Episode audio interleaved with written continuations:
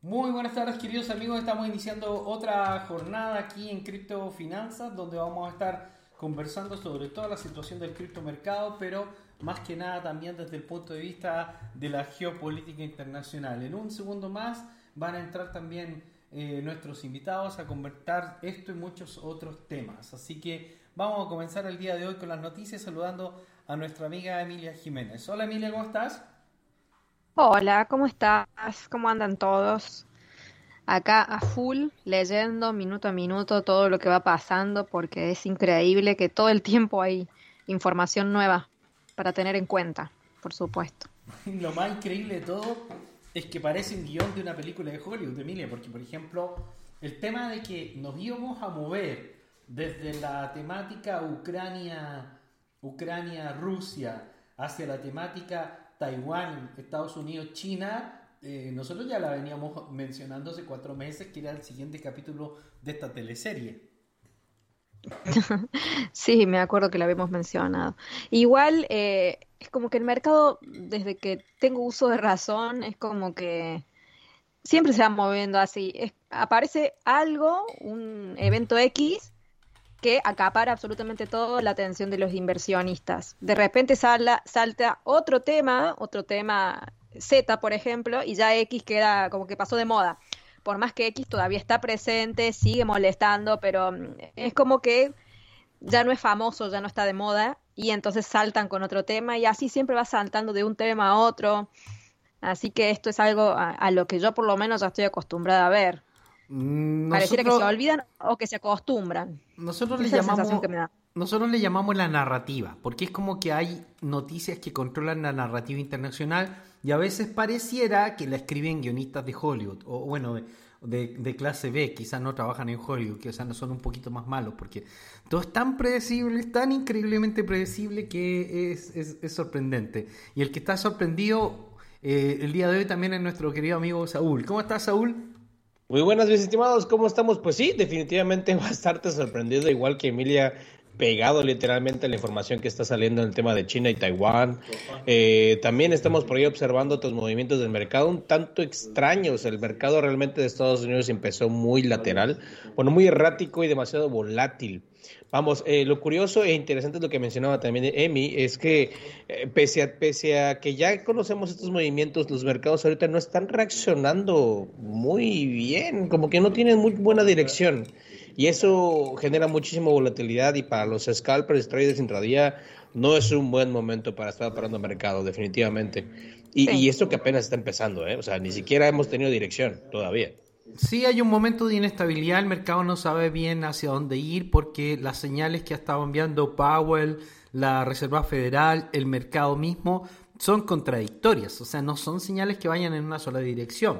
Por un lado, ellos están diciendo de que no hay eh, recesión, pero los datos técnicos dicen que hay recesión. Entonces, ok, ya tenemos una contradicción muy importante. La segunda contradicción es que el, presidente de los Estados Unidos niega que haya recesión, pero al mismo tiempo dice que las cosas van a venir más mal. Y mientras tanto vienen y redefinen el concepto de recesión y lo cambian en Wikipedia y además bloquean la Wikipedia para que nadie pueda comentar cómo ellos han cambiado totalmente la narrativa para no decir que están en recesión, Emilia.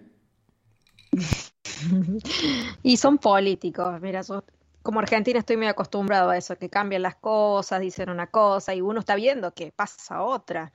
Como en un momento que dijeron que estábamos mejor que Alemania, eso, y lo dijeron por tele, con, con todas las estrellas y nada que ver, o sea, ya estamos acostumbrados a que, a que digan ese tipo de cosas, que cambien el discurso y todo siempre para quedar bien ellos. Y mientras tanto nosotros tenemos un claro, claro, claro enfrentamiento por parte de China que ha estado indicando que Taiwán no puede independizarse exactamente, a pesar de que actualmente actúa como una república totalmente independiente de Taiwán y fue apoyada ampliamente por Donald Trump quienes hablaron mucho tiempo que incluso querían hacer caer al gobierno de China, al gobierno comunista de China, y se hizo mucho enfrentamiento verbal respecto de que China era el gran culpable de la pandemia y de todos los efectos de todo lo que sucedía a nivel mundial, mientras, eh, eh, eh, digamos, el team pro-Trump era un poco pro-Rusia, pro-Putin, pero también hablaba contra Putin, y ahora tenemos a Nancy Pelosi haciendo una visita que, que, había sido advertida por China que no se hiciera. ¿Qué efectos podría tener esto en el mercado, Emi? Bien, yo de momento no estoy viendo efectos. Estoy viendo como que los inversionistas, como si lo estuviesen ignorando. Es lo que es lo que se ve. Yo diría que lo están ignorando. Es que por ahora es, un show, por ahora es un show, porque llega Nancy Pelosi que no tiene ninguna relevancia real, o sea, no tiene ninguna importancia real, no tiene ningún poder real, no puede firmar ningún tipo de acuerdo ni tratado con Taiwán y por lo tanto es más que nada una provocación. Claro, yo lo que creo que realmente los inversionistas están mirando es el tema de las ofertas de empleo que han caído en junio. Entonces, esto ya de cierta forma te está sugiriendo un dato nuevo que a nivel de empleo no se estaba viendo con tanta claridad, que es que la demanda de mano de obra se está de a poco comenzando a enfriar. Entonces, si realmente esto continúa en esta dirección que está tomando ahora, entonces la Reserva Federal ya la presión que tienen de seguir aumentando las tasas ya estaría siendo cortada por esto. Entonces yo creo que particularmente esto está dando ese efecto. Powell el día de hoy comentó que de todas maneras va a, venir un alza de tasas de interés de 0,50 eh, puntos, sería en, en septiembre, pero que posiblemente podría ser 75 que no lo descarta. Al parecer estaría descartado uno, pero al parecer van a mantener 0,5 y eso sería como optimista y por ese motivo es que nosotros estamos en un mercado que está relativamente optimista en este minuto eh, respecto de la situación internacional, que pare un poco la, Reserva Federal estas alzas. Sin embargo, eh, también han salido grandes economistas a nivel mundial indicando de que si es que en algún momento eh, Estados Unidos termina declarando una, una inflación de dos dígitos, que, es muy posible que suceda antes de fin de año, eh, también eso indicaría que las tasas de interés históricamente tienen que avanzar hacia los dos dígitos, que sería especie, una especie de bomba nuclear en el mercado financiero, en el mercado laboral. Que esto ya ha sucedido anteriormente. De hecho, también estaba leyendo hace, hace un ratito, este, que inclusive tiene, eh, uno, uno de los miembros de la FED estaba comentando de que tenían que tener ese aumento de tasas lo más controlado posible, porque también aumentar las tasas de forma muy rápida en una economía y tan, tan altas también afecta muchísimo. Entonces, lejos de ser algo, algo benéfico para la, economía estadounidense, en cualquier economía que suba sus tasas de interés tan rápidas o tan rápido, es algo muy contraproducente. Entonces, él está observando que sería buena idea que de momento, quizás septiembre, podamos tener la alza de tasas, pero mantener un cierto tiempo las tasas en lo que el empleo se recupera, etcétera, etcétera, para que no sea de golpe eso, porque también, no sé si Emi nos va a apoyar ahí, el, subir las tasas de interés de forma tan rápida y muy abrupto, bueno, tampoco es nada positivo para una economía. De todas maneras, no, es positivo para la economía y no ha sido positivo para la economía, pero es que ellos no tienen tampoco más herramientas. O sea, realmente no hay más herramientas. Y ahí nosotros entramos en la modalidad de la sospecha de cuál es el verdadero objetivo, porque una cosa es lo que los políticos le dicen al público y otra cosa es lo que verdaderamente están haciendo, que es lo que a veces uno no tiene total claridad porque al público le dicen una cosa y hacen otra. Por ejemplo, lo que nosotros estábamos conversando respecto de ciertos líderes políticos que dicen una cosa pero hacen otra, totalmente diferente. Justin Trudeau habla sobre la libertad, pero el país más marxista del mundo se, está convirtiendo en Canadá. Y mientras él dice que la gente tiene que cooperar, tiene que quedarse encerrada y que hay que, operar, hay que cooperar respecto al cambio climático, él anda en jet privados por todo el mundo y en este minuto está en Costa Rica de vacaciones, 15 días, mientras Canadá está sufriendo todos los efectos económicos de los de los mismos, de, las mismas determinaciones que ha tomado el gobierno, Emi. Sí, sí. Pero como te digo, a mí no me sorprende, porque para mí todos se manejan de la misma forma. Esto es siempre, por lo menos a mí me parece que siempre ha sido así. Siempre está ese discurso de que se hace todo por la sociedad para mejorar la situación económica, de salud, el nivel de vida, pero en realidad lo hacen por ellos mismos, por eso van asumen esos cargos para poder eh, sacar dinero para, para su propio beneficio. O sea, eso es eh, algo que a mí no me extraña y que se lo ve en absolutamente todos los, los políticos o en la gran mayoría, es lo que yo lo veo. A nivel de criptoeconomía todavía nos a nivel de criptoeconomía todavía nos mantenemos relativamente lateral, pero hemos tenido una, una recuperación. Estamos con un Bitcoin que está cerca de 23 hasta 24 mil dólares, podría ser positivamente eh, aunque hay muchas noticias que no permiten que todavía haya, un rally, pero hay mucho positivismo y optimismo dentro de la comunidad. Nosotros tenemos un miedo, digamos, la, economía mundial, digamos, los inversores independientes tienen eh, algún temor de lo que pueda significar las nuevas regulaciones y el nuevo sistema de control que pretenden implantar la mayoría de los gobiernos del mundo, lo que estamos viendo por ejemplo en Argentina o lo que estamos viendo con el oh, planteamiento de los CBDC y otras cosas. Pero Binance ha tenido una, un reporte muy importante para nosotros a nivel eh, macroeconómico y es que ha perdido un porcentaje altísimo de sus ingresos, se cree que superior al 50%, debido a la aplicación de medidas regulatorias.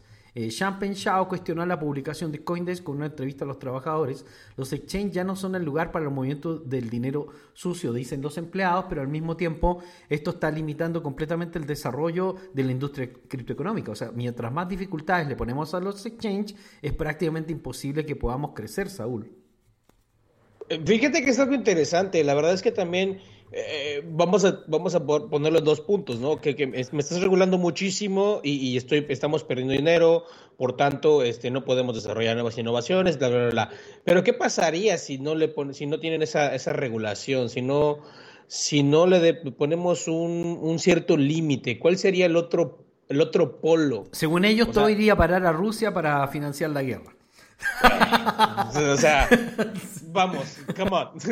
O sea, ¿sí me entiendes? O sea, sí, sí, sí leí el reporte y te puedo decir que tengo, estoy, estoy de acuerdo con ellos, tiene razón hasta cierto punto, pero me queda la duda de, ok, ok, ¿qué pasaría si no te regulamos? Si no tienes unas ciertas seguridades o candados, eh, ¿qué harías? Pero eso va completamente en contra también del criptomercado, que es lo que está buscando la libertad. Por eso definitivamente creo que al final siempre estamos teniendo razón de que van a impulsar uno su movimiento muy liberal, mientras otros van a impulsar un movimiento muy centralizado y finalmente vamos a terminar negociando en un híbrido, ¿no es cierto, Emi?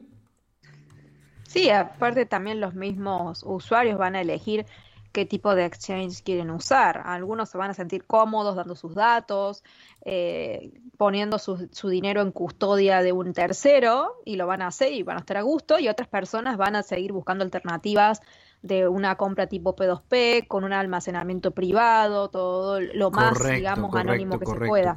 Lo que nosotros hemos estado lo que nosotros hemos estado viendo hasta ahora, por ejemplo, es que los nuevos sistemas no han venido a dejar completamente obsoletos los antiguos, sino que han venido como a complementar y coexisten todos al mismo Totalmente, tiempo. O sea, el, dinero digital o las tarjetas de crédito y débito durante 20 años se vino diciendo que iban a hacer desaparecer el, dinero físico. Estamos a 2022 y todavía no podemos hacer desaparecer el dinero físico, Emi.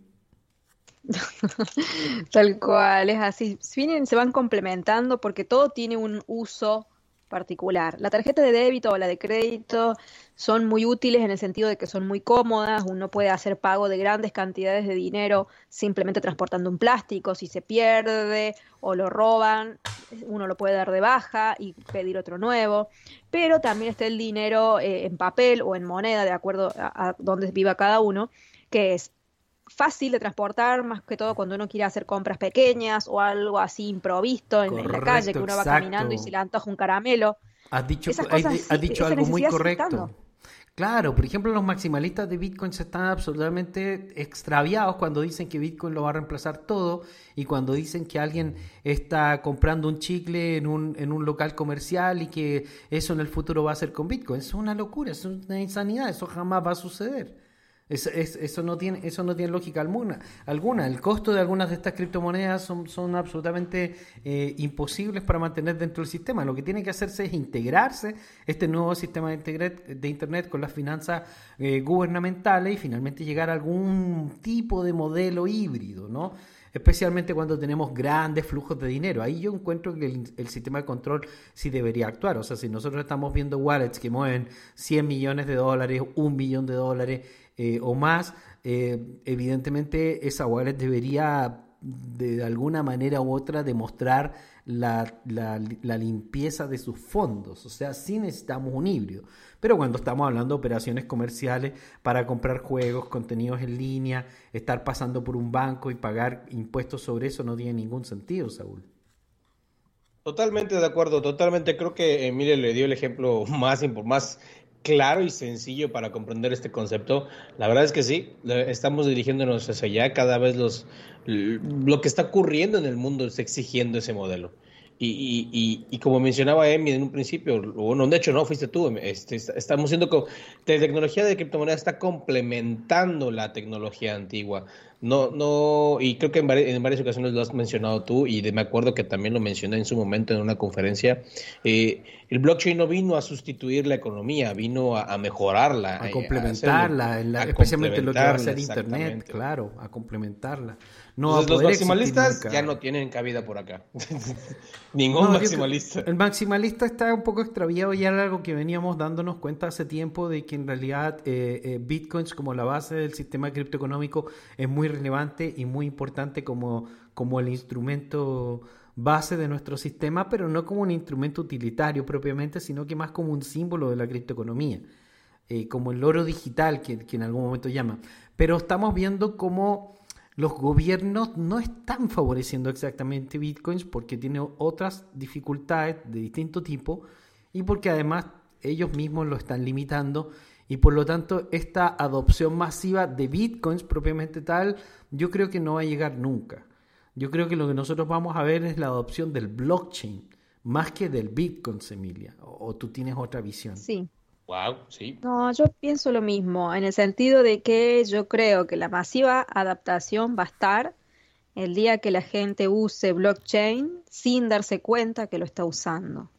Yo creo que en ese momento vamos a hablar de una adopción total, porque si la vamos a esperar que la adopción ocurra, teniendo que usar, aprender a utilizar los monederos de Bitcoin o teniendo que aprender a configurar MetaMask, eso no va a pasar nunca.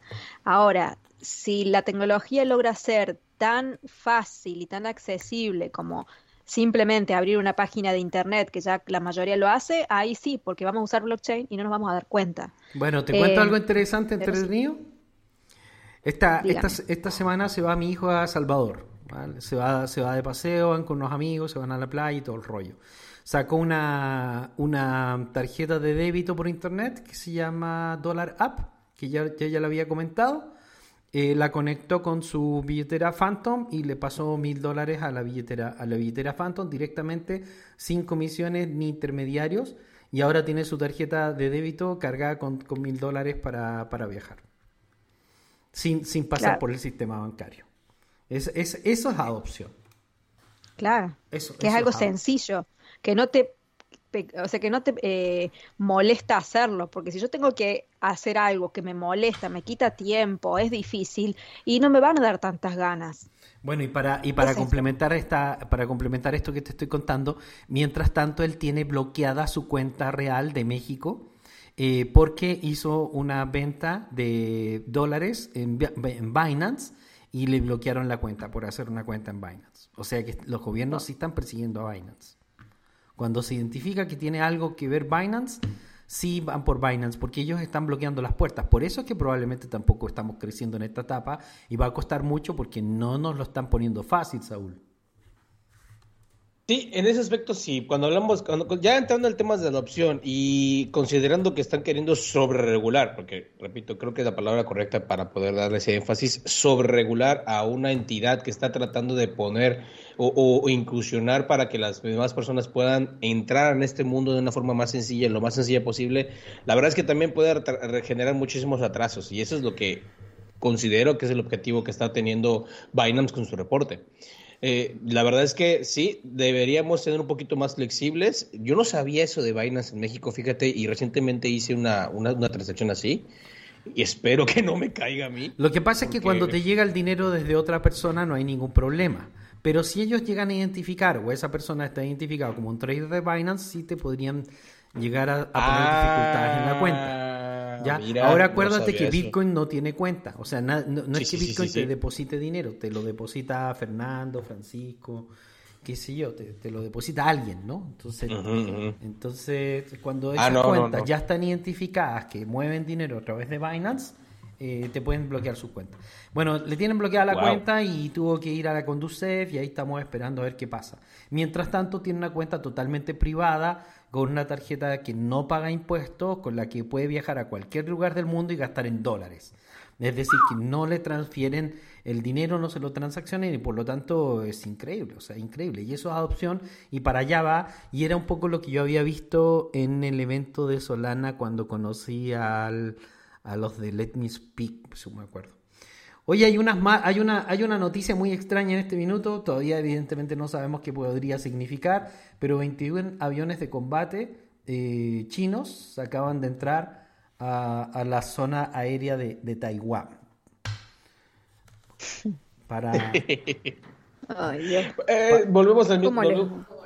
Es que vamos al mismo punto, eh, lo que platicábamos hace, hace un ratito con... No van a bombardear, obviamente, este, es, una, es una bravata.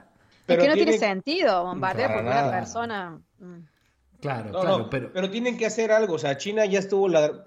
perdonen a todos los amigos chinos o descendencia china, eh, voy a decir una mexicanada, eh, pero no puede estar ladrando China tanto tiempo y no hacer nada cuando lo están, eh, están haciendo precisamente lo que quiso evitar China, ¿no? O lo que pretende evitar. Tenía que ser algo.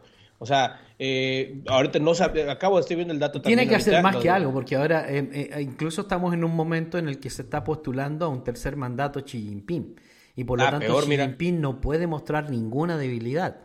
en las próximas semanas él va a tener que golpear la mesa de alguna manera y demostrar que él es el verdadero rey del mundo, porque ese, ese es el planteamiento de China.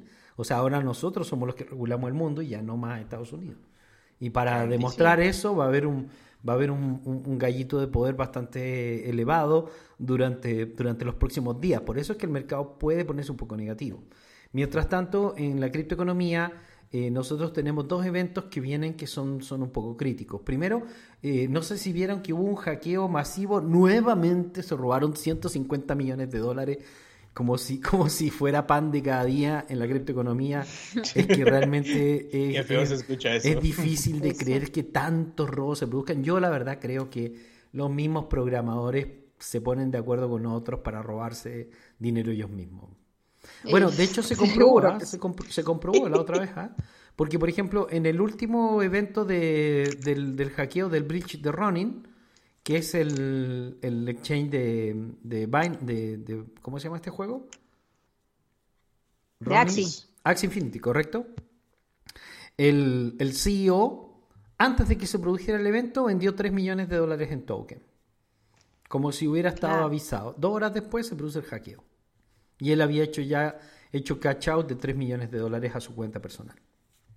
Eso puede considerarse como inside trading, que es lo que también está persiguiendo la Solana. Sí. Correcto, correcto, correcto. Es que hay mucha corrupción, la verdad. Nosotros estamos inmersos en un sistema de corrupción del cual el, sistema criptoeconómico no está totalmente ausente.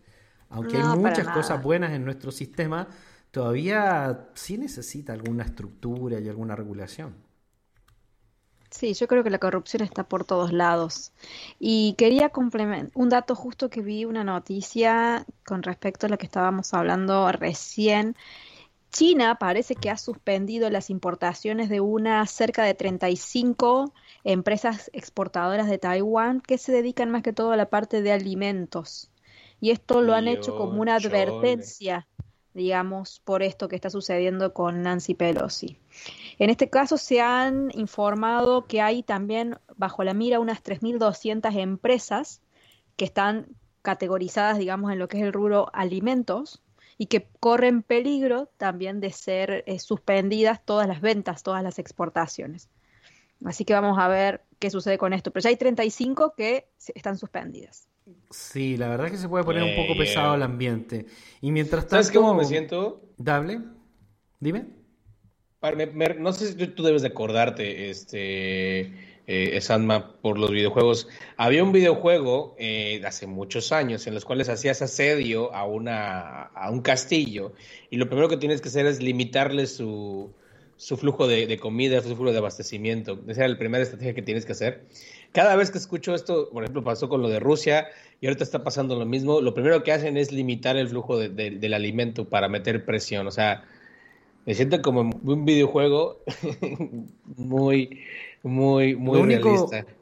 lo único que te puedo contestar sobre eso es más o menos lo que algunas de las personas que conocen, que, que, que son la audiencia de, de este programa y míos a título personal, es que yo creo que esto es parte del plan y el modelo. Y, de hecho es extraño que, que, todas las determinaciones apunten a lo mismo y que finalmente vayan a crear escasez en Occidente. Porque, o sea, cualquier determinación que va a tomar China respecto a Taiwán van a tener una nueva excusa para aumentar los precios y para hacer muchas cosas. Por ejemplo, el día de hoy se estaban todos burlando que, China, que Chile ya no tiene nada que envidiarle a Europa. ¿Por qué me dirán? Bueno, porque los precios de vivir en Europa y, vivir en Chile son exactamente los mismos. Vas a la panadería y te está costando una fortuna el pan y te está costando una fortuna los servicios, te está costando exactamente lo mismo que, que te costaban en Europa, que, que, siempre han sido más caros, ¿no? O sea, se está produciendo una escasez a nivel mundial de todo tipo de insumos y recursos que está haciendo que la vida sea más cara para las personas. las personas en Europa también están sufriendo estos efectos y lo de China y Taiwán va en la misma narrativa, en la misma línea exactamente. Sí, igual eh, una de las industrias, digamos, más destacadas o que podría traer una consecuencia, digamos, bastante más fulera a nivel, hablo de sentimiento de mercado, es el tema de la cantidad de empresas que fabrican chips en Taiwán. Y ya estuvimos con una crisis de faltantes durante todo el, año 2020 y 2021. Entonces, esto particularmente traería más consecuencias al rubro, digamos, no solamente de los chips, sino todo al, al rubro tecnológico, que es, sabemos, el que más crece o el que más ponderación tiene sobre los índices bursátiles americanos y es el que más ha demostrado crecimiento en estos últimos años. Entonces, atacar de vuelta a este rubro tecnológico, por supuesto, que va a traer mucho más miedo eh, a los inversionistas. Yo considero que esto es uno de los factores que más me hace ruido. ¿Qué podría pasar con las empresas que fabrican chips en Taiwán? Si es que esto realmente llega a algo. Porque yo creo que una señora que estacione su, su jet o, el avión militar que use. En un territorio no, no dice nada, hay que ver qué pasa después. Em, hasta ahora yo no creo que... lo que pasa es que el, evento en sí no tiene, una, no tiene relevancia, es más que nada una provocación. Y, la provocación es, decirle a China, mira, nosotros podemos hacer lo que nos da la gana y tú no nos mandas. Exacto. Que, que es un poco el juego, el juego de Estados Unidos y lo refuerzan esta semana con la supuesta eliminación de un terrorista de Al Qaeda que, acaban de anunciar haber hecho una operación con unos drones y que viajaron ahí a Medio Oriente y que le habían dado de baja a un, a un líder de Al Qaeda, pero resulta que ese líder de Al Qaeda, que además fue formado por la CIA y que trabajaba para ello, eh, ya había muerto hace meses atrás. Entonces es todo un show preparado nuevamente para, para exactamente los mismos objetivos de siempre. Yo creo que estoy de acuerdo contigo en que evidentemente eh, la visita de Nancy Pelosi no significa nada, ya no tiene ningún poder, no puede firmar ningún tratado, pero el efecto colateral es el que nos preocupa, o sea, lo, que puede hacer China. Claro, cómo puede responder a esta pues, provocación. principalmente porque es muy temperamental. China siempre se ha destacado por ser muy temperamental y, demasiado extremista. Sí, correcto, correcto. Oye, bueno, y la, a nivel criptoeconómico nosotros todavía tenemos el tema de Mt. Gox, eh, MTGOX, que, es esta liberación de 150 157 mil bitcoins que se podrían ir a la venta en cualquier momento. Hemos estado esperando durante meses, años, y se dice que estamos muy, muy, muy prontos de que se pueda producir ese evento, que sería uno de los eventos más negativos que habría visto el criptomercado durante los últimos años. porque eh, se podría impulsar una venta bastante fuerte que podría hacer que, lleguemos a un, a un, punto incluso más bajo que el último que hemos llegado hasta hace poco, de 17.000 o algo, ¿no? Creo que fue el último, ¿no? Sí, fue por ahí. Sí, por ahí más o menos. Correcto. Lo de MT Gox eh, está resuelto, en algún momento se va a resolver, eh, efectivamente. se considera de que agosto sería la fecha límite. Ya estamos a puertas de que eso suceda, eh, Emilia. Sí, con respecto a eso, yo creo que sí, es verdad. que haya tantos Bitcoin y que sean vendidos juntos, digamos, sí le puede dar un, un impacto. El tema es que me parece que el impacto específicamente de este evento puede ser del corto plazo. No creo que eso sostenga eh, una caída muy grande. Un sentimiento negativo, ¿no? Claro. Claro, sí, es un sentimiento negativo que hará efecto en el momento en el que suceda y después se va a disipar. No lo veo como algo tan relevante como para garantizar, digamos, una tendencia bajista de largo plazo. A eso me refiero. Pero sí es bastante puntual y bastante importante como un evento de food que se transmite, digamos, para una caída en el corto plazo. Incluso quizá pueda llevar de nuevo al mismo soporte que venimos tocando desde hace ya meses, que en este caso, debido a la inclinación del soporte, sería cercano a los 19.500, si es de corto plazo. Pero habría que ver qué efecto da y de qué forma van liberando entonces ese dinero si ya lo liquidan previamente desde la empresa, digamos, para darlo en forma de monedas estables o si directamente distribuyen todo en Bitcoin para que las personas lo venden o cómo arman, digamos, ese plan de, de, devolución. Eso es lo que habría que ver. Quizá eh, sería peor que ellos lo liquiden para dar eh, monedas estables, eso sí sería peor, me parece.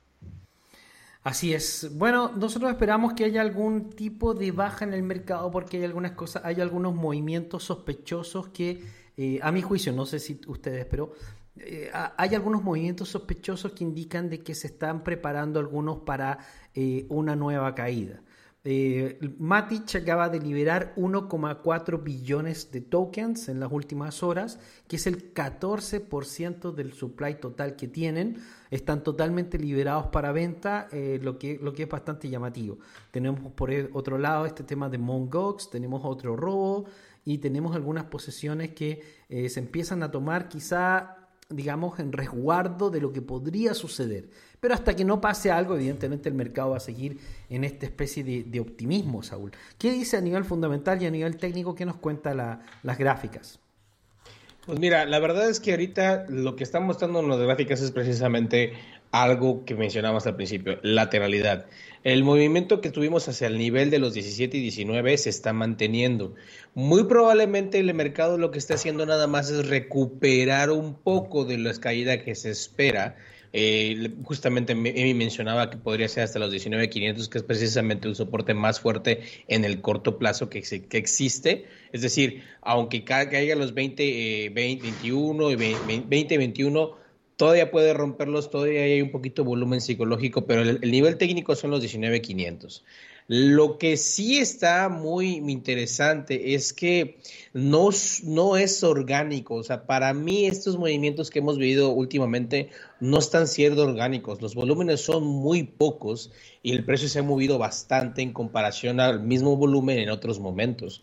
Por tanto, fundamentalmente esperaría estar el, dato de MTGOX pero creo que están descontando, no sé tú, Amy, me parece que están descontando el dato para cuando esto suceda por puro food, van a, puede caer el precio y a lo mejor si logramos mantenernos arriba de los 20 en el largo plazo, la verdad es que es un momento de oportunidad. Es decir, si de aquí a septiembre, más o menos octubre, estamos arriba de los 21, 20, contemplando lo de Metigox, en el peor de los casos, la verdad es que eh, yo considero que es una muy buena forma, un buen, momento para volver a entrar al mercado comprando.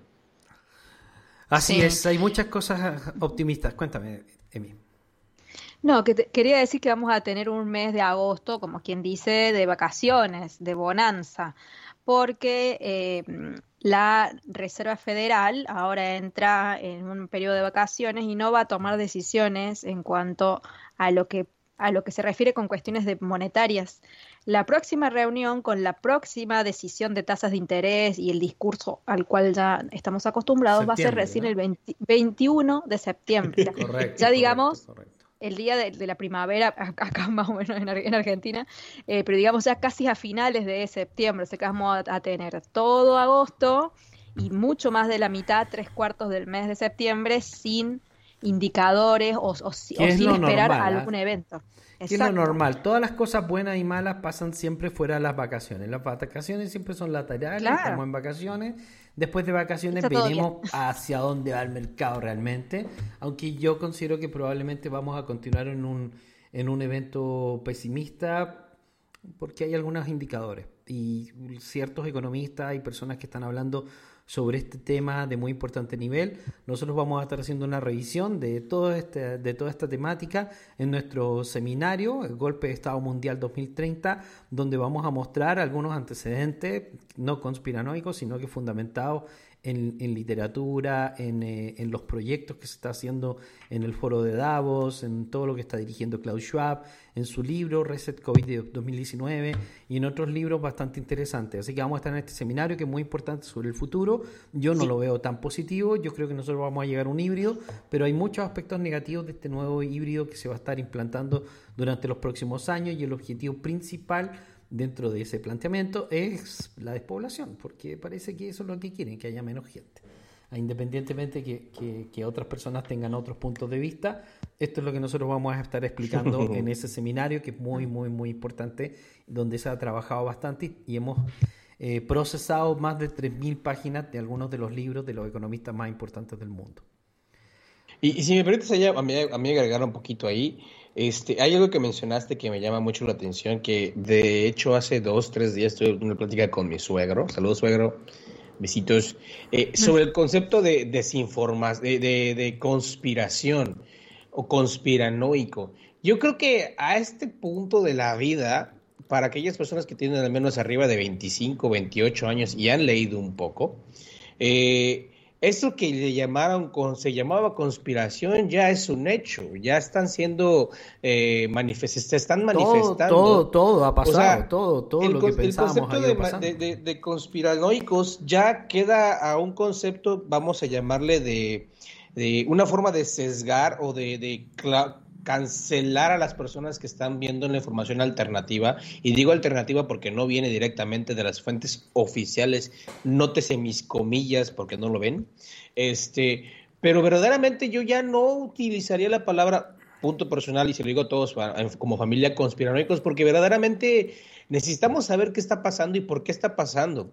Y, y, no solamente eh, caer en el punto de seamos ambiguos y especulemos ya hay datos, los datos están ahí. hay datos y ellos mismos lo dicen todos los días. Exactamente, obviamente. ahora, ahora hasta, hasta comerciales está grabando la misma Angelina Jolie sobre comer insectos, algo que veníamos avisando hace un montón de rato, porque quieren cambiar el modelo.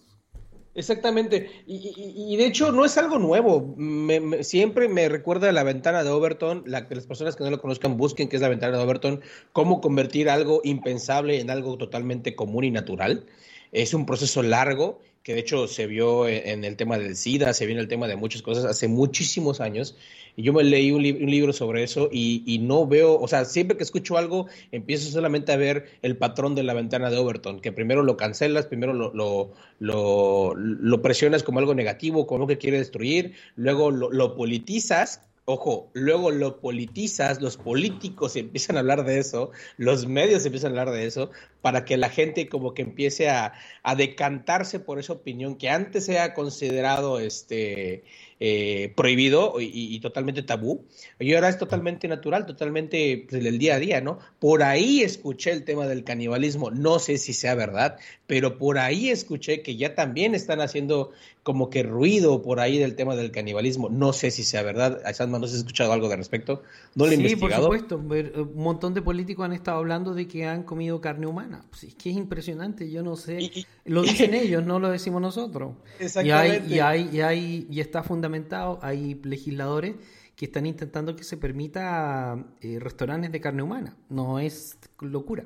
Están solicitando ese permiso. Y hay, y hay personas que pueden donar su cuerpo cuando, por ejemplo, tú te vas a morir o te pasa algo, ah, para, para que pueda ser consumido como carne humana. Hay proyectos de ley avanzando hacia eso. O sea, una locura, pero eso está pasando. Muy ¿Qué les digo? Está interesante. Oye, tenemos algo muy interesante para nuestros amigos criptoeconómicos y es que la adopción sigue galopante. Nosotros tenemos cuatro grandes protagonistas del mercado criptoeconómico, evidentemente hay muchísimos más, pero digamos que los más, más importantes a nivel comunicacional y en otros niveles serían Michael Saylor, el maximalista de bitcoins, eh, inversor de Wall Street, que durante mucho tiempo estuvo liderando las comunicaciones y el apoyo a bitcoins, que ha pedido fuerza un poco esa, esa temática, que es lo que hemos estado hablando acá. Eh, posteriormente está eh, Vitalik Buterin, Vitalik Buterin ha hecho una predicción bastante interesante y, algunas de las cosas que están pasando alrededor de, Vitalik Buterin están tomando un matiz positivo eh, y, bastante atractivo. Primero estamos con la teoría del merge, eh, que se anuncia que podría ser pronto. Hay muchos antecedentes de que, de que esta vez sí podría ser verdad y no sería ya más el cuento del lobo, porque yo siempre he dicho que es el cuento del lobo, lo de, lo de Ethereum, pero hay algunos antecedentes de que ya estarían convirtiéndolo en algo real. Vitalik además está apoyando muy fuertemente todo lo que es eh, el desarrollo del mundo blockchain y él dice y él plantea que probablemente Meta y las grandes corporaciones van vayan a fallar. Eh, Vitalik Buterin dijo que todo, todo el tema de, de, los metaversos no es algo que esté impulsando el mercado criptoeconómico, sino que es algo que está impulsando más que nada Wall Street Blockchain, y que ellos en realidad no entienden el mercado blockchain y que por lo tanto desde su punto de vista el metaverso como la gran panacea de, las inversiones del futuro es posible que no sea así. Muy interesante lo que dice Vitalik Buterin, Emi.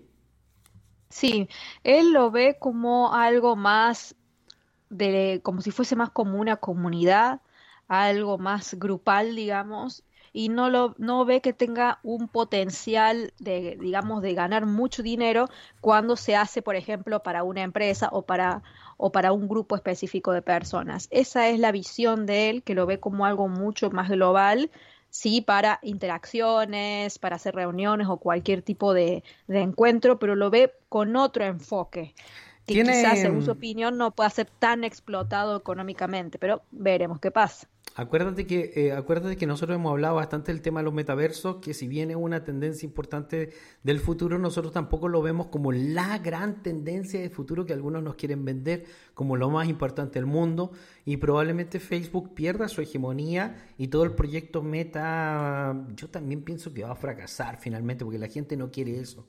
Los metaversos son más que nada una especie de, de, interacción con los mundos blockchain, pero a través de una especie de videojuegos en el cual tú entras. Nosotros les hemos mostrado de Centraland, Sandbox y otros en algunas conferencias y en clases donde tú interactúas como si fuera el mundo real, donde puedes hacer un montón de operaciones, jugar juegos, ir a las plazas, publicar avisos, ver televisión, ver avisos, ir a la tienda de Samsung y muchas otras cosas de manera interactiva, lo que sería más entretenido.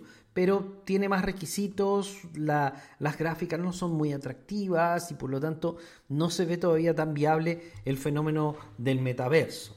Los que sí están haciendo fuertes inversiones es el tercer gran protagonista del mundo de las criptos, que es Sam Backman. Sam Backman se está convirtiendo en el nuevo mega fenómeno del, planeta, eh, uno de los inversores más notorios que, existen en este minuto, muy joven, con menos de 30 años, es el líder de FTX Ventures, el, dueño y propietario del, del, exchange FTX, y además uno de los promotores y uno de los fundadores de, de lo que es la red Solana. Sam Backman además, digamos que es el gran rescatador de la criptoeconomía en esta fase, Saúl.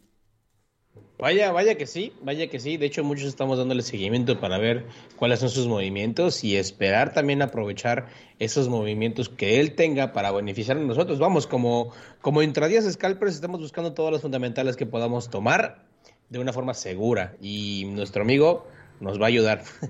Al menos yo estoy esperando que me ayude. Las acciones de, de, FTX en lo que es mercado tradicional se ven una de las acciones más atractivas que existen en el mundo porque tiene una gran, gran amplitud de inversiones y tienen un portfolio gigantesco, Emi.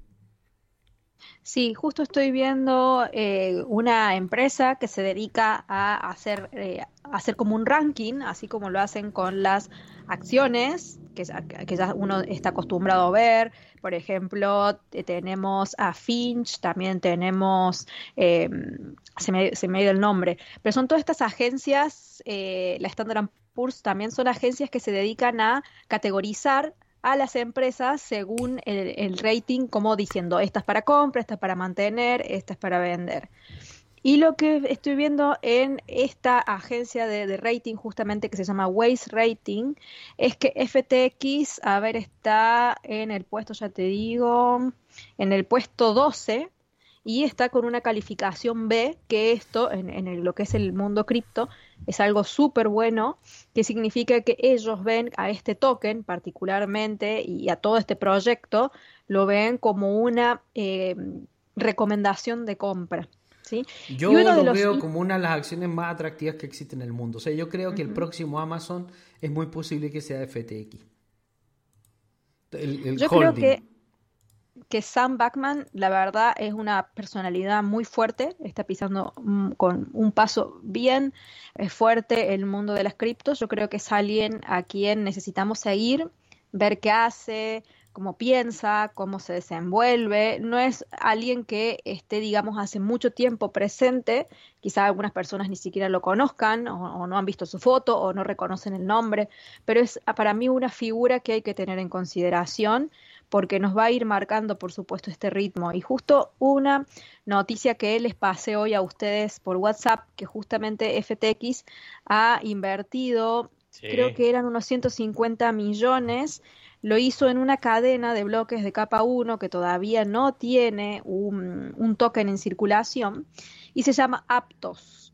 Esto está hecho por Aptos Labs, hay que ver, hay que investigar más en profundidad porque simplemente vi la noticia, no, no, no he visto más allá de eso, que lo, curioso es que son los ex empleados de Diem, que Diem era la moneda estable que quería implementar eh, Facebook en su momento, que quedó de lado por tantas trabas que le ponían, se han reunido entre ellos y están entonces desarrollando esta nueva eh, cadena, y, al decir de capa 1 me refiero a que son cadenas de eh, donde se pueden crear aplicaciones, contratos inteligentes y demás, y FTX junto con Andresen Horowitz, Multicoin Capital y Circle Ventures, que es el emisor de USDC, están todos reunidos y entre todos han recaudado unos 350 millones de dólares en lo que va de este año para el desarrollo de esta, de esta plataforma, de esta red.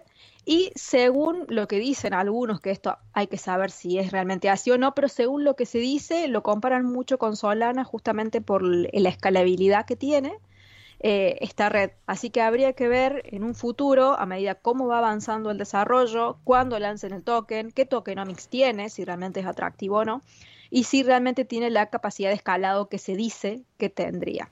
Pero tenemos grandes Pero cuando ya está FTX detrás, Sam Backman, bueno, sospechosamente, porque no solamente es la invención, sino que es todo es sobre money and power, o sea, no es solamente sobre dinero y financiamiento, sino que además ellos están teniendo el poder. O sea, si tú empiezas a, a revisar ¿Cuánto dinero están moviendo los de FTX Ventures? Bueno, nosotros nos vamos a sorprender porque estamos hablando de cientos de billones de dólares en inversiones en criptoeconomía y han estado absorbiendo gran, gran cantidad de compañías, algunas de las más notorias y hay otras por debajo. O sea, si tú empiezas a revisar las inversiones de los últimos dos años del criptomercado, vas a ver el nombre FTX en cientos de proyectos, cientos.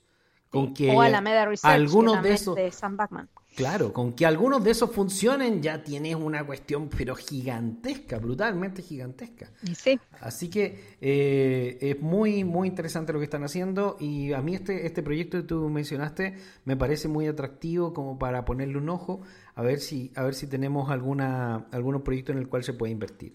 Y paralelamente adivina cuál es el último personaje que se ha asignado como el más importante para el criptomercado durante algún tiempo, aunque este, este es más divertido, ¿no? No me digas que es Elon Musk.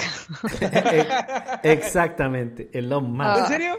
El cripto, el cripto turista definitivo que durante mucho tiempo fue uno, de los grandes impulsores del mercado, tanto a favor como en contra. Eh, todo el fenómeno de Shiba Inu, todo el fenómeno de los perritos existe gracias a Elon Musk, por lo tanto su palabra es sumamente relevante dentro del criptomercado. Y el cripto turista definitivamente se fue, Saúl, la abandonó. ¿Y qué pasó con los perritos? No, no, fíjate que eso no me la sabía, me estoy enterando, por eso mi reacción. Cuéntame un poquito de eso, por favor, o que los perritos, sí es verdad, he visto que los perritos andan un poquito tranquilos, pero yo asumía que era porque el mercado está bajo. Durante mucho tiempo ellos estuvieron anunciando que el tema de los perritos iba a ser totalmente apoyado por Elon Musk. Finalmente Elon Musk termina como relativamente abandonando el proyecto y una de las eh, notorias noticias de los últimos tiempos fue que Elon Musk vendió el 75% de los bitcoins que tenía y que los vendió más encima en pérdida, Emilia. Qué desastre se hizo eso realmente es un, no quiero decir la palabra, pero es un, tonto. Lo que pasa es que Para, él no, para él no tiene ninguna relevancia, porque estamos hablando de una persona que vive del, del, dinero de los contribuidores. En realidad, Elon Musk es una figura bastante sobrevalorada. Eh, la mayoría del dinero que él tiene es dinero que pertenece a los gobiernos y lo han convertido en el hombre más rico del mundo, el gobierno de los Estados Unidos, porque en realidad ellos son los que lo financian, los que le pagan, eh, todo lo que es Tesla es, eh, es subsidiado por un montón de gobiernos y por un montón de gobiernos regionales. Y, a, su vez pasa lo mismo con SpaceX, todo esto de la exploración espacial, están recibiendo centenas de billones de dólares, unas cifras pero brutales de dinero y nadie sabe en realidad en qué se están utilizando exactamente, porque tú ves que aparte de tirar un par de cohetes ni siquiera al espacio, porque los tiran aquí cerca, al espacio no han ido nunca, Nadie, sabe exactamente a qué se dedica Elon Musk. Mientras tanto, en medios parece ganar popularidad con lo que habla. Pero el criptoturista definitivo se fue y al parecer ya no nos va a molestar mucho más en, la economía Bitcoin, Semi. Bueno. Claro, es que las caídas te, los va sacando. Cada ciclo bajista que hay, todas aquellas personas, al referirse a criptoturistas, hablamos de los novatos, el que entra porque alguien le dijo, porque vio alguna publicación en Twitter o porque leyó a Elon Musk y se maravilló con lo que dijo, todas esas personas se han ido yendo. Ya no se ve esa locura de salió esta nueva moneda, vamos a comprarla, que se veía mucho en Twitter o en algunas otras redes, eso ya se ha ido. Y evidentemente ese es un signo de que el mercado bajista hizo lo que tenía que hacer y todos esos turistas han sido barridos, que en realidad es muy saludable para la construcción de las tendencias. Lo, interesante va a ser ver ahora quién es el siguiente, porque esto que acabas de decir en mí me recuerda exactamente lo mismo a que pasó en 2017-2018. Este, el mercado bajista barrió con todas esas criptomonedas, barrió con esos falsos gurús y luego vinieron otros nuevos gurús y uno de estos fue nuestro amigo Elon Musk. Eh, pero para la generación reciente, ¿me entiendes? O sea, la siguiente generación, cuando exista Bull Run, ¿cuál, ¿quién será ese falso gurú? Eh, que les brinde ese pump que tanto estamos esperando todos. Eso, me llena mucho de curiosidad porque de momento no se me ocurre alguien. Y, siempre son personas que están cerca del, del, del, ecosistema, ¿no? Bueno, volvió a aparecer ahí en el ruedo Vitalik, que había estado escondido durante mucho tiempo y había estado paseándose con políticos, ahora nuevamente aparece en escena. Entra Sam Backman, que está siendo entrevistado por los principales medios de todo el mundo y se están convirtiendo en los nuevos eh, dos speakers del mercado, diría yo. Eh, pierdes un poco su posición de liderazgo Nayib Bukele con la caída del, del mercado y también, eh, digamos, Saylor.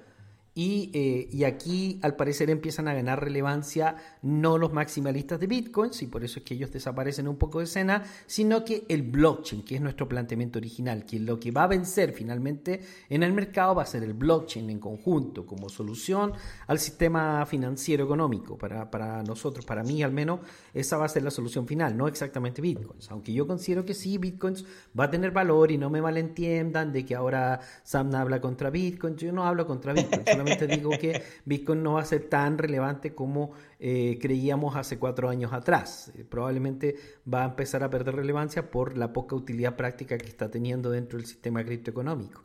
y, es muy probable que otros proyectos vayan a tener más relevancia. Por ahora lo que se ve más interesante es eh, Ethereum, porque evidentemente si es que logran establecer el merge y logran realmente eh, lanzar un, nuevo proyecto que solucione muchos de los problemas que tienen hoy día con, con los costos especialmente, podrían convertirse en una solución viable.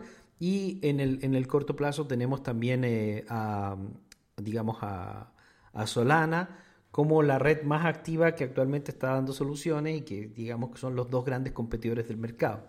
Más atrás tenemos a Avax, Avalanche, que está un poco frío porque digamos que las caídas del mercado han enfriado a los inversores y a los potenciales desarrollos de estas redes. Phantom quedó bastante más atrás, pero también está ahí presente. Y, y Binance no parece viable que Binance vaya a convertirse en nada aunque tiene gran cantidad de usuarios, pero esos usuarios están más que nada, eh, digamos, fortalecidos en su propio exchange, eh, EMI, más que en el proyecto de Binance. O sea, sí tienen cuentas de Binance, sí utilizan eh, la BNB, pero más que nada es, gracias al impulso que le da la casa de cambio y por lo tanto como que vaya a convertirse en la solución real del mercado criptoeconómico no parece tan viable, Emi. Sí, sí, coincido. Eh, se utiliza mucho el BNB porque obviamente es necesario para interactuar con la, con la mm, aplicación, con el exchange. Se utiliza mucho también eh, para hacer los swaps cuando lo hacemos en la red. O sea, es muy necesario. Ahora, las aplicaciones que están construidas dentro de la Binance Smart Chain no son de tan buena calidad. En general, siempre alguno, por supuesto, que sí la tendrá, pero no es una cadena que sea tan prometedora. Yo creo que va a, continuar en el reinado entre los primeros puestos porque es el exchange de momento el más grande y tiene muchos usuarios que ya están acostumbrados, familiarizados y el BNB es como que tiene eso que las demás monedas no lo tienen. Tiene sus puntos a favor. Con respecto a lo que se mencionaba recién de Ethereum, viendo la misma calificadora de riesgo, esta Waze Rating, Ethereum es la única moneda que tiene una puntuación de A. Ni siquiera Bitcoin la tiene. Se ha despertado muchísimo eh, sentimiento positivo con respecto a Ethereum este último tiempo.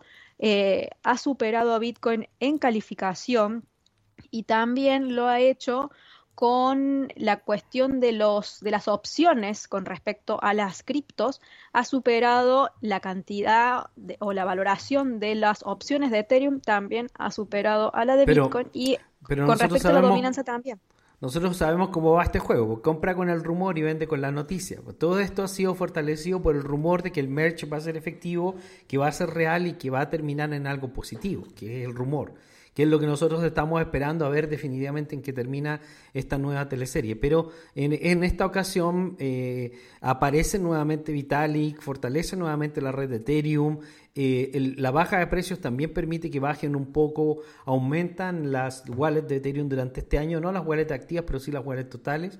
Y esto determina que la competencia en este minuto en el mercado va a ser probablemente eh, Ethereum Solana por el momento. Mm, y con respecto a Ethereum tengo otra noticia, que Tether va a brindar soporte a Ethereum 2.0 con los riesgos que eso significa. Yo creo que la fusión se va a producir. la cosa que que me queda dando vueltas es si realmente se va a generar un hard fork o no. Esa sería, en cuestiones técnicas, la duda que se me presenta a mí. Yo no, no, tengo dudas que se vaya. Los mineros han estado hablando de, que pudieran apoyar un hard fork. Y podría haber una turbulencia en el mercado respecto de eso, pero bueno. Eso vamos sí a ver complicaría. vamos a ver qué pasa exactamente. Y de todas maneras hay que ver que salga a la calle. O sea, no importa que haya mil noticias sobre el tema, lo que nosotros tenemos que ver es que salga a la calle, probarlo y ver qué tan sólido es. Eh, sí, de repente todas las pruebas que se han hecho han sido todas exitosas, o sea que yo creo que todo este movimiento alcista para mí está justificado desde el sentido de que uno puede ver las pruebas, puede ver el código, realmente se ven que han sido todas exitosas, se van bien encaminadas, no hubo retrasos al menos significativos en estos últimos avances que se hicieron en cada una de estas etapas y se ve en el mercado de momento una clara dominancia de Ethereum en cuestiones de sentimiento, en cuestiones de los inversores en opciones y también tiene apoyo de Tether y como mencionaba recién eh, el tema de la calificadora de riesgo. Hay que ver qué pasa después, no está todo dicho, por supuesto. Hay correcto, que ver. correcto, correcto. Son los dos más grandes contendientes de poder establecer sistemas criptoeconómicos que realmente sean viables y usables y lo más probable que suceda es que ambos tengan éxito. O sea, si Ethereum logra establecer el merge, probablemente se va a especializar en ciertas áreas. Por ejemplo, nosotros hemos estado hablando de eso dentro de lo que es el proyecto Infinitum Revolution, Emi y Saúl, porque eh, nosotros estamos observando que, por ejemplo, OpenSea, Metaplex y todos estos mercados NFT no tienen ninguna utilidad práctica real. Eh, realmente son mercados creados para gente que se está dedicando al scam y al Ponzi principalmente y que al final la construcción del mercado NFT y las verdaderas soluciones digitales a los sistemas de copyrights que está buscando todo el mundo van a terminar pero en mercados especializados. Tú no vas a ir a Walmart finalmente, tú quieres ir a, a, no sé, a Mixup, Saúl, donde encuentras tus discos, donde se dedican y se preocupan específicamente a venderte productos que, que realmente sean útiles, ¿no?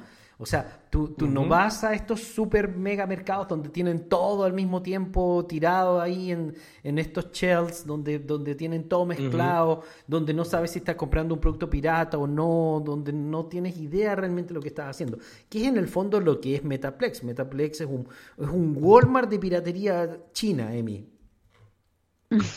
Sí, yo, yo considero que sí. Obviamente a nosotros como consumidores, o al menos a mí, eh, siempre nos gusta que ciertos artículos de ciertas características los compramos en lugares que se especializan en ese artículo.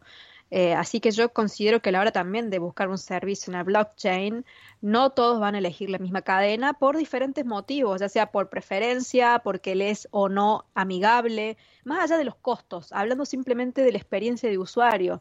Eh, así que yo considero que el futuro es multi-chain.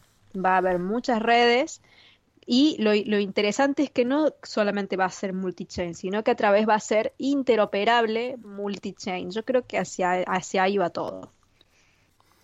Bueno, Saúl, nosotros estamos observando también que hay una red que ha tenido un arrastre increíble durante las últimas semanas, que se está convirtiendo prácticamente puede ser que se convierta en el tercer actor del criptomercado, que no lo es todavía, pero a mi juicio sí, que se llama NIR. Nier. Es, es, brutal el crecimiento de Nier. Nier. ¿Nier se llama, Emi? Sí. Es como decir cerca en inglés, sí. Es, ah, es, es brut, brutal, brutal, brutal, brutal. El crecimiento de Nier. Nier es muy wow. atractivo para mantener como inversión, diría yo, dentro de lo que está en el mercado. El apoyo brutal que está teniendo por parte del mundo financiero es, es, es bastante bueno y todo. El criptomercado probablemente va a tener muchas bajas todavía. Nosotros tenemos un 22 que mm. va a estar convulsionado, el 2023 también probablemente. Así que nosotros creemos que realmente los bull run interesantes se van a producir posterior al 2024, posterior al próximo, al próximo halving de bitcoins. Nosotros nos vamos a mantener en unas alzas y bajas que van a ser atractivas, pero que no van a ser gigantescas durante esta temporada. Para mí es muy difícil creer que de aquí al 2024 Bitcoin, por ejemplo, vaya a romper su OTH. Yo creo que el OTH lo va a volver a romper en el 2024. Yo diría que durante esta temporada vamos a, a mantenernos un poco así, Emi. Sí, es que es muy difícil que se genere un cambio cuando no tenés fundamentos que te permitan hacerlo. Yo creo que por ahí viene la mano. Sí, pueden haber rebotes técnicos, de hecho los ha habido y los seguirá y seguirán estando, pero son de muy corto plazo, donde son noticias de un cierto tema que pueden generar un impacto positivo o levemente positivo, hace subir el mercado, se produce el rebote, se generan ganancias, obviamente, de aquel que lo opera, pero luego vuelve a la tendencia dominante, a la, a la original de largo plazo y que para que se genere un cambio real necesitamos unos fundamentos interesantes que la sostengan, si no es necesitamos muy difícil. probablemente que se establezcan las regulaciones para que pueda entrar capital en forma masiva, porque por ahora no está entrando capital, entonces no hay ninguna probabilidad de que el mercado pueda crecer en forma masiva real. Recuerden que hemos visto que hay una unión perfecta entre la compra de USDC y USDT y el mercado cripto. O sea, si no entra primero flujo de dinero a estas criptomonedas, nosotros no tenemos ninguna probabilidad de crecer. Y lo que ha sucedido en esta semana es que estas monedas han ido a la baja más que al alza. Ahora tenemos una, un, un pequeño crecimiento, nos mantenemos ahí, digamos, relativamente neutral y por eso es que estamos aquí en el mismo punto. Ni bajamos ni subimos porque en realidad no está saliendo el dinero del criptomercado, pero tampoco está entrando, Saúl. Es correcto, literalmente lo que acabas de mencionar es lo que está pasando, sí, exactamente igual. Lo que estamos observando es únicamente el control de los robots o de los bots de, especulación. No hay inyección de capital. La inyección de capital que se observa es de muy poco volumen, es lo que mencionábamos en, el principio. La verdad es que estamos dentro de todo, dentro de un rango. Nos estamos operando literalmente dentro de un rango y a ver si en estos días puede ser capaz, puede ser capaz de mantener el rango por arriba de los 23, 22. Vamos a ver qué sucede. Eh, como me bien mencionaban ustedes, básicamente agosto va a ser una semana, un mes de tranquilo, estable. Entonces, mientras nos mantengamos arriba de los 20 durante agosto, ok, estamos bien. Seguimos dentro del rango, dentro de lo esperado. Tenemos dos eventos que podrían, tenemos dos eventos que nos podrían meter ruido y son las determinaciones que pudiera tomar China y el tema de MT-GOX, que son los dos digamos, amenazas de este mes. Por lo demás, está relativamente estable porque tal como comentó Emi, lo fundamental que es la Reserva Federal y las políticas monetarias se van a ir hacia septiembre. Entonces, recién en septiembre es donde vamos a ver un poco cuál va a ser la base de los movimientos. A menos que pase algo muy extraordinario, ¿no? Qué, casualidad que hace unos meses hablábamos de eso, que septiembre, octubre iba a ser volátil. Y ahorita ya, estás, ya estamos viendo los fundamentales de por qué septiembre y octubre van a ser volátiles. Exacto, hay un motivo. Qué casualidad. Bueno, queridos amigos, espero haberlos acompañado bastante el día de hoy. Hemos estado acá, el equipo de profesores de la, de la Academia de Criptofinanza, y haciendo una revisión de las noticias internacionales. Veamos qué implicancia tiene esto de, de, Nancy Pelosi, a ver si nos juntamos en un nuevo programa esta misma semana o al menos el día lunes para comentar más cosas sobre lo que sucede a nivel mundial. Un gran abrazo y espero verlos en todos los cursos, porque tenemos gran cantidad de cosas que van a estar muy positivas para ustedes. Hemos estado con el tema del trading, nos ha ido bien porque esta lateralidad ha sido bastante buena porque nos produce pequeños movimientos para arriba, pequeños movimientos para abajo, con bastante seguridad si se puede agarrar un poco de ganancias, Emi. Eh, sí, así es, porque en este momento, con un mercado bajista, está bien, sí, las personas que realmente están enfocadas en hold o en ir acumulando lo pueden hacer. El tema es que es mucho el periodo de espera para realmente ver una ganancia.